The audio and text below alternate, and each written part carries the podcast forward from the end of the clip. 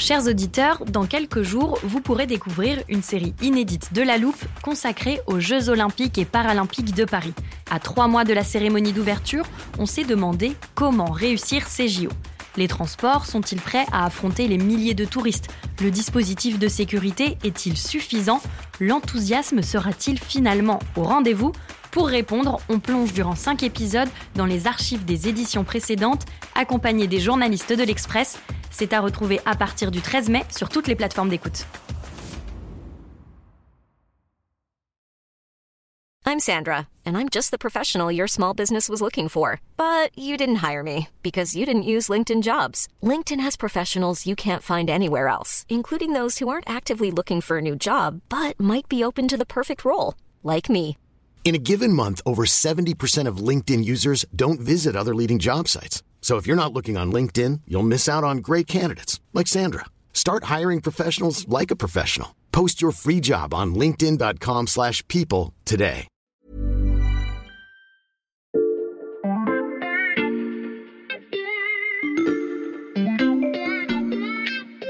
Bonjour, c'est Charlotte Baris. Bienvenue dans La Loupe, le podcast quotidien de l'Express. Allez, venez, on va écouter l'info de plus près.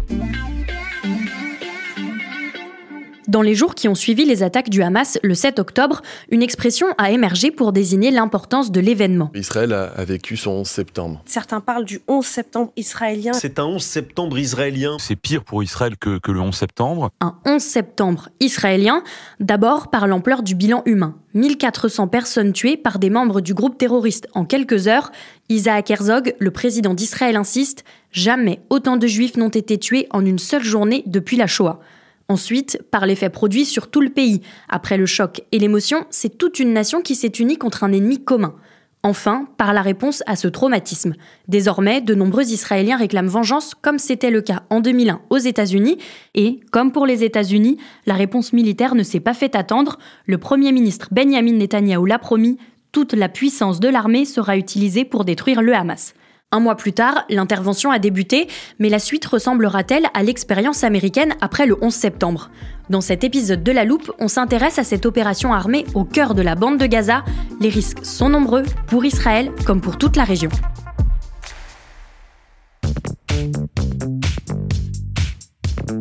À la rédaction de l'Express, il y a un spécialiste qui connaît bien la région, Corentin Pénarguer.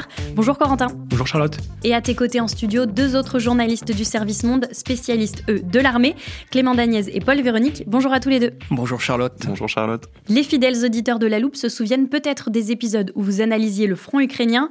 Aujourd'hui, on va se prêter au même exercice, cette fois-ci au cœur de la bande de Gaza. On est prêt et on a de nombreuses données pour comprendre les enjeux de cette opération militaire. C'est parfait. Alors, dans un précédent podcast, on a évoqué l'importance du service militaire en Israël et le nombre important de réservistes de Tsahal. J'imagine que ça, c'est forcément un atout. Oui, au total, il y a près de 170 000 soldats professionnels et un vivier de 465 000 réservistes. Ça fait beaucoup pour un pays de 9 millions d'habitants. Euh, en comparaison, le Hamas compterait, selon les estimations, entre 15 000 et 30 000 combattants, euh, bien que ses leaders en revendiquent autour de 40 000. Mhm. Euh, il faut savoir qu'en Israël, le service militaire est long. Trois ans pour les hommes et deux ans pour les femmes. Euh, c'est pas négligeable quand on sait que pour former un bon soldat, ça prend globalement un an. Mhm. Euh, donc ils ont de vraies connaissances, de vraies compétences de soldats. Euh, mais attention, ce grand nombre de réservistes, ça peut aussi être une faiblesse. Et pourquoi? En fait, on tape dans les forces vives du pays. Euh, C'est autant d'hommes et de femmes qui s'absentent du travail et ne peuvent pas faire tourner Mhm. l'économie. C'est compliqué donc de les mobiliser pendant trop longtemps. Si on regarde maintenant du côté des équipements, comment est dotée l'armée israélienne? Elle est très bien dotée. Euh, 1300 chars Merkava, pour donner une idée, c'est euh, six fois plus que le nombre de chars en France. Mhm. Euh, on peut ajouter qu'ils peuvent euh, compter sur 1200 véhicules blindés de transport de troupes, euh, 345 avions de combat, dont euh, 36 F-35 américains de dernière génération. Euh, donc c'est colossal. Euh, le budget de la défense de l'armée israélienne, pour donner une idée, il surpasse les budgets militaires euh, de l'Iran, de l'Égypte, de la Jordanie et du Liban réunis. Mm. Et j'ajouterais euh, que le Hamas a certes euh, des drones, on l'a vu euh, lors de l'attaque du 7 octobre, des petits drones, mais Israël aura quand même la maîtrise du ciel. Mm. Et ça, c'est quand même un gros avantage. C'est donc une force complète, navale, terrestre, aérienne, avec une capacité interarmée parmi les meilleures du monde. Donc voilà, avec un niveau de coordination des plus impressionnants. Oui, c'est vrai que sur le papier, au niveau armée contre armée, au niveau purement militaire, entre Israël et le Hamas, il n'y a pas photo. Hein. Israël est largement supérieur. Mais par contre, sur le terrain, c'est beaucoup plus complexe parce qu'on est dans la, bande de Gaza, euh, qui est un territoire assez petit, qui est géré depuis 15 ans, euh, depuis plus de 15 ans même par le Hamas. En gros, ils sont chez eux, ils connaissent par cœur le territoire. Donc le rapport de force est lissé en fait, et euh, dans le langage militaire, c'est ce qu'on appelle un milieu égalisateur. Là, tu fais référence au combat urbain, et donc ça ne sera pas à l'avantage de l'armée israélienne Pas du tout. Euh, d'abord parce que euh, l'ennemi peut utiliser à son avantage tous les pièges qu'il va mettre en place. Mm. Les immeubles et les habitations détruits, par exemple, par les, les bombardements israéliens, ça peut constituer autant d'abris potentiels pour le défenseur. Euh, donc c'est une série d'obstacles qui deviennent presque infranchissables, en tout cas difficilement franchissables pour l'assaillant mm. euh, dans certains cas. Plus il y a de gravats, plus il y a de cachettes. Et il y a aussi peut-être des civils au milieu de, ces combats, on, on, le voit tous les jours. Donc ça va pas toujours être facile à évaluer pour l'armée israélienne. Par ailleurs, euh, en général, euh, on estime qu'il faut 8 assaillants pour un défenseur en combat urbain. Mhm. Euh, normalement, c'est plutôt 3 contre 1 quand on parle d'un terrain classique non urbain. Oui, et ensuite, certains équipements, notamment les chars, ne pourront pas être utilisés en première ligne mhm. dans le combat urbain. dans cet environnement, on ne peut pas utiliser tous les avantages du blindé. En fait, on peut très vite être bloqué. Et la menace, elle peut venir de partout, du haut, du bas, sur les côtés. Donc, au au-delà euh, de son blindage, la force d'un char, c'est d'être mobile. Donc en combat urbain, il perd de son intérêt parce qu'il ne pourra pas bouger aussi librement que s'il était sur une plaine. Pour les tankistes, c'est l'un des pires environnements. On sait par ailleurs que depuis le début des frappes israéliennes sur Gaza, c'est notamment le réseau souterrain qui est visé. Ça aussi, c'est une difficulté pour Tsahal. Oui, absolument. Alors, euh, ces tunnels, ce réseau a bien des surnoms. On a entendu notamment le, métro de Gaza, sauf mhm. qu'à différence du métro, c'est un usage strictement militaire. Les civils euh, palestiniens ne vont pas euh, dans ce réseau. Mhm. Cette construction de réseau, elle a débuté à peu près il y a une vingtaine d'années hein, pour contourner le blocus qui était imposé par Israël à la bande de Gaza après cette prise de pouvoir pouvoir du Hamas dans ce territoire où ils avaient euh, dégagé euh, les autres forces mm. politiques euh, palestiniennes. Et donc ces galeries, ben, elles ont servi pour aller vers le Sinaï égyptien, pour faire circuler des personnes, des biens, même parfois des animaux pour le zoo de Gaza, mais surtout pour le Hamas des armes et des munitions. Mm. Et le chef du Hamas avait déclaré que l'organisation terroriste disposait même de plus de 500 kilomètres de souterrain. Pour avoir une petite comparaison, les catacombes à Paris, c'est 300 kilomètres. Et il ressemble à quoi ces tunnels? Alors, c'est quand même assez sophistiqué. Il y a en général un, plafond en béton, c'est des plaques de béton hein, qui sont mis euh, sur ces euh, tunnels. On peut tenir debout dans beaucoup d'entre eux. Euh, ils peuvent être situés jusqu'à 60 mètres de profondeur. c'est plutôt 20 mètres de moyenne, donc c'est quand même très profond. D'après Israël, euh, ça héberge euh, ben, les centres de commandement euh, à l'abri des frappes israéliennes, évidemment des stocks d'armes, évidemment les troupes du Hamas peuvent se déplacer librement hors de la vue mhm. du renseignement israélien. Il y a des systèmes de trappes qui permettent de lancer des roquettes. C'est le gros problème des Israéliens. Ils arrivent à intercepter les roquettes dans le ciel, mais ils n'arrivent pas à détruire les points de lancement. Donc ces tunnels, ce réseau, c'est un véritable euh, piège, euh, un enfer euh, dans lequel va y avoir a priori beaucoup de blessés israéliens, voire de morts s'ils s'y aventurent. Et l'armée israélienne n'est pas du tout entraînée pour ce type de combat? Alors l'armée israélienne, ces dernières années, elle a surtout pratiqué euh, de la contre-insurrection, hmm. pas de la guerre qu'on peut qualifier de haute intensité. C'était des opérations de police euh, en Cisjordanie, essentiellement. C'est repérer une cible précise, par exemple un, un djihadiste, et aller le chercher très rapidement et repartir. Donc sans grosse épreuve du feu. En revanche, Israël s'adapte et regarde, je t'ai apporté une photo. Alors on voit des immeubles gris, des maisons, des rues étroites. On dirait que c'est une photo prise dans la bande de Gaza. On dirait, mais non. Euh, c'est bien sur le territoire israélien. C'est une réplique dans le désert du Negev, mhm. une ville artificielle qui s'appelle Baladia. Pour reproduire les conditions de combat à Gaza.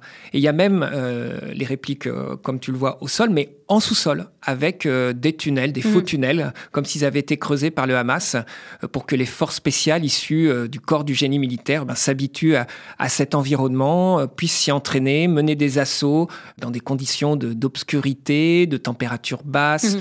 Sonore très particulières. Et on, sait que ces unités disposent euh, ben, d'outils spécifiques, d'armements spécifiques, avec des capteurs, des robots, des chiens de combat. Donc il y a un entraînement très poussé au sein de l'armée israélienne pour ce type de combat urbain ou souterrain. Grâce à vous, on a bien en tête les forces et les faiblesses de chacun des deux camps. Oui, mais par contre, la grande question, c'est pas seulement l'opération euh, au sol à Gaza qui va prendre plusieurs mois, voire même plusieurs années. Euh, la grande question, c'est aussi celle de la stratégie d'Israël sur le long terme à Gaza, euh, une fois que cette opération militaire aura été menée. Et là, la réponse, elle va être encore plus compliquée à trouver pour les autorités israéliennes. Hiring for your small business? If you're not looking for professionals on LinkedIn, you're looking in the wrong place. That's like looking for your car keys in a fish tank. LinkedIn helps you hire professionals you can't find anywhere else, even those who aren't actively searching for a new job but might be open to the perfect role. In a given month, over 70% of LinkedIn users don't even visit other leading job sites. So start looking in the right place. With LinkedIn, you can hire professionals like a professional. Post your free job on linkedin.com slash people today.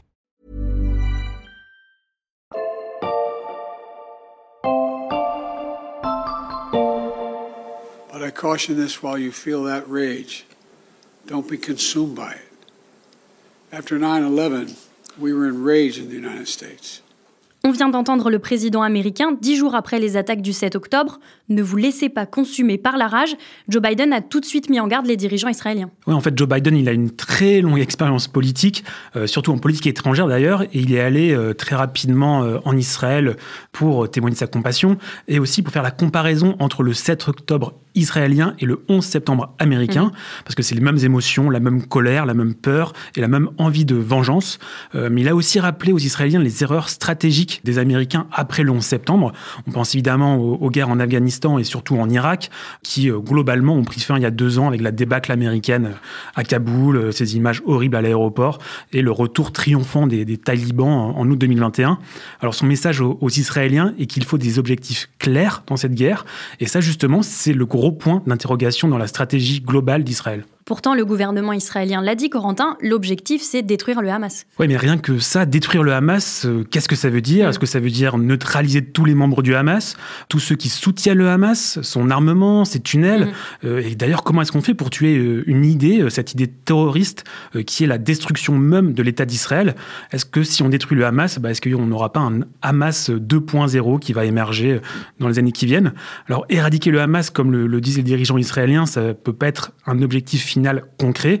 Et aujourd'hui, en Israël, bah, le débat, il porte seulement sur la manière de faire la guerre dans la bande de Gaza et mm. jamais sur le jour d'après, euh, alors que les Israéliens, ils ne répondent à aucune de ces questions sur l'avenir. Benjamin Netanyahu a tout de même évoqué l'avenir. Il a dit, je cite, Israël assumera pour une durée indéterminée la responsabilité générale de la sécurité de Gaza.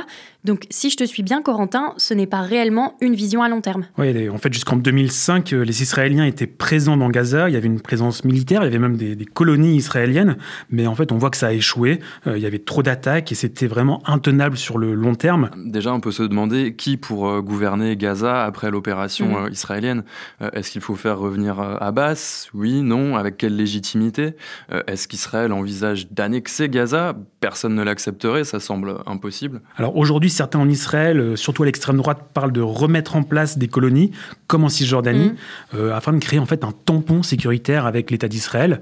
Et une autre piste de stratégie dont on parle un tout petit peu en coulisses, euh, ce serait de confier l'administration de Gaza à l'Égypte, qui est un État stable qui gouvernerait le territoire, mais l'Égypte, euh, a priori, n'en voudra clairement pas. Il y a aussi une solution à deux États dont Emmanuel Macron parle beaucoup. Oui, ça c'est la solution euh, historique pour les Européens, mais techniquement, aujourd'hui, elle est devenue quasi impossible, parce qu'en fait, les Israéliens, ils ont tué cette idée avec la colonisation de la Cisjordanie.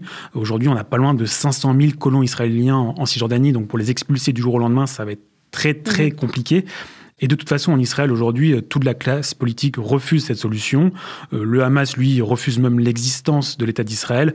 Et l'autorité palestinienne, qui en théorie pourrait être favorable Mhm. à une solution à deux États, elle est beaucoup trop faible aujourd'hui pour décider quoi que ce soit.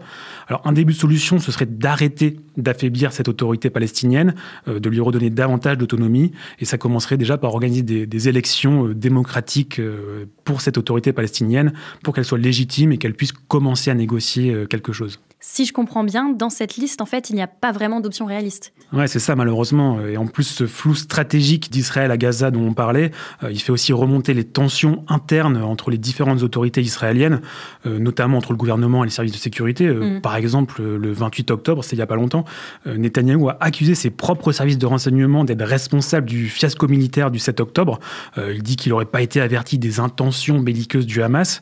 Alors forcément, ça en fait un, un- un tollé et dès le lendemain, il est revenu sur ses propos.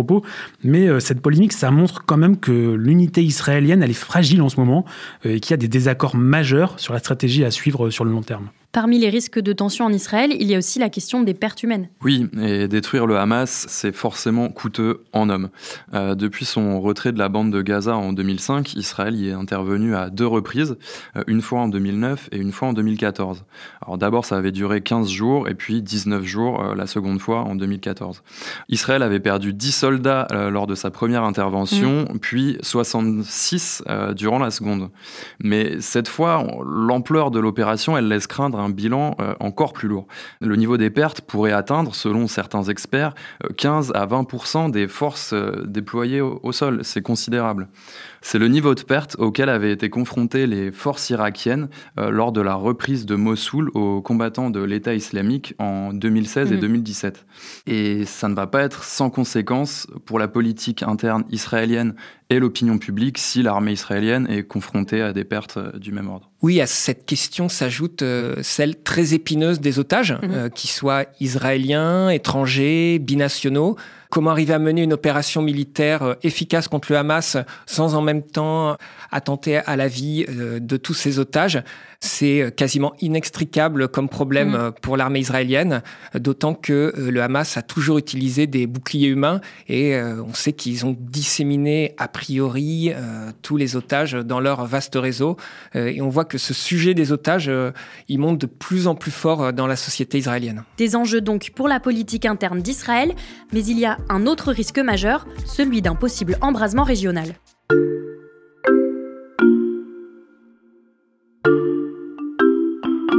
Alors Charlotte, tu as l'habitude avec le service monde, on a de nouveau apporté une carte pour cet épisode. Ah, tu peux la poser ici, c'est donc une carte du Moyen-Orient avec la Israël, la Cisjordanie à l'est et au sud-ouest la bande de Gaza. Oui, Charlotte, ce qu'il faut comprendre, c'est que l'armée israélienne ne va pas envoyer tous ses soldats à Gaza, bien Mhm. évidemment.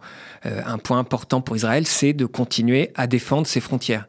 Il faut euh, toujours avoir la capacité de, répondre à, euh, euh, par exemple, une autre attaque venant d'un autre front. Et le premier danger à ses portes est au nord. Au nord donc, au Liban. Tout à fait. Enfin, même pour être plus précis, c'est le Hezbollah. En fait, c'est un groupe à la fois politique, mais surtout un groupe armé libanais qui est très proche de l'Iran et qui, euh, depuis le début du conflit, tire des roquettes tous les jours contre Israël. Alors, il y a clairement un risque de deuxième front euh, au nord euh, pour Israël, qui a mobilisé d'ailleurs des milliers de ses soldats à la frontière avec le Liban. Et vendredi dernier, le leader du Hezbollah, Hassan Nasrallah, il a été très clair dans ses menaces contre Israël. امامنا كل الاحتمالات في جبهتنا اللبنانية مفتوحة. Donc il dit que toutes les options sont ouvertes sur le front euh, Liban-Israël, qu'il les examine et qu'il pourrait y recourir à tout moment. Et si le conflit devient plus direct, est-ce qu'Israël peut s'en sortir face au Liban? Alors sur le papier, oui, l'armée israélienne elle est euh, préparée depuis 50 ans à faire la guerre sur plusieurs fronts, Mhm. mais le Hezbollah il a des capacités militaires bien plus importantes que le Hamas. On parle en général de 150 000 roquettes qui seraient dans ses mains. Alors en temps normal, le dôme de fer, tu sais, c'est ce système qui défend Israël. Mhm. Il intercepte 90% des projectiles, donc des roquettes. Et jusqu'à présent, malgré les milliers de missiles euh, qui ont été lancés depuis Gaza depuis le, le début de la guerre, son taux de réussite il reste très élevé. Mais bon, avec 150 000 roquettes, ce serait un immense défi avec de gros dégâts possibles à l'intérieur d'Israël. Si on regarde les pays voisins sur votre carte, où sont les autres dangers pour Israël? Alors déjà, tu as le Yémen tout au sud. Euh, il y a déjà eu trois salves de missiles et de drones tirés vers Israël par les rebelles Houthis. Alors toutes ces salles ont été interceptées. Tu as aussi la Syrie et l'Irak au nord-est avec des attaques de milices iraniennes euh, contre des bases américaines notamment. Alors elles servent surtout à signaler euh, que l'Iran n'a pas peur des États-Unis et de la confrontation régionale. Et d'ailleurs, l'Iran euh, avertit régulièrement Israël de faire attention à ne pas franchir la ligne rouge dans sa réplique contre le Hamas, sans dire vraiment les conséquences militaires qu'il y mm. aurait de la part de l'Iran contre Israël.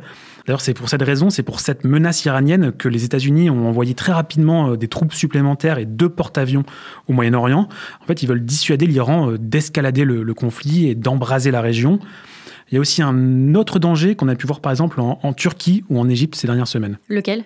En fait, c'est celui de ce qu'on appelle la rue arabe, pour simplifier. Au Moyen-Orient, les, populations sont très très majoritairement euh, pro-palestiniennes, voire pro-Hamas, en tout cas anti-Israël, et elles mettent une pression euh, massive sur leurs dirigeants. Euh, et en fait, les bombardements israéliens à Gaza, ils provoquent des manifestations dans, tous ces pays euh, voisins.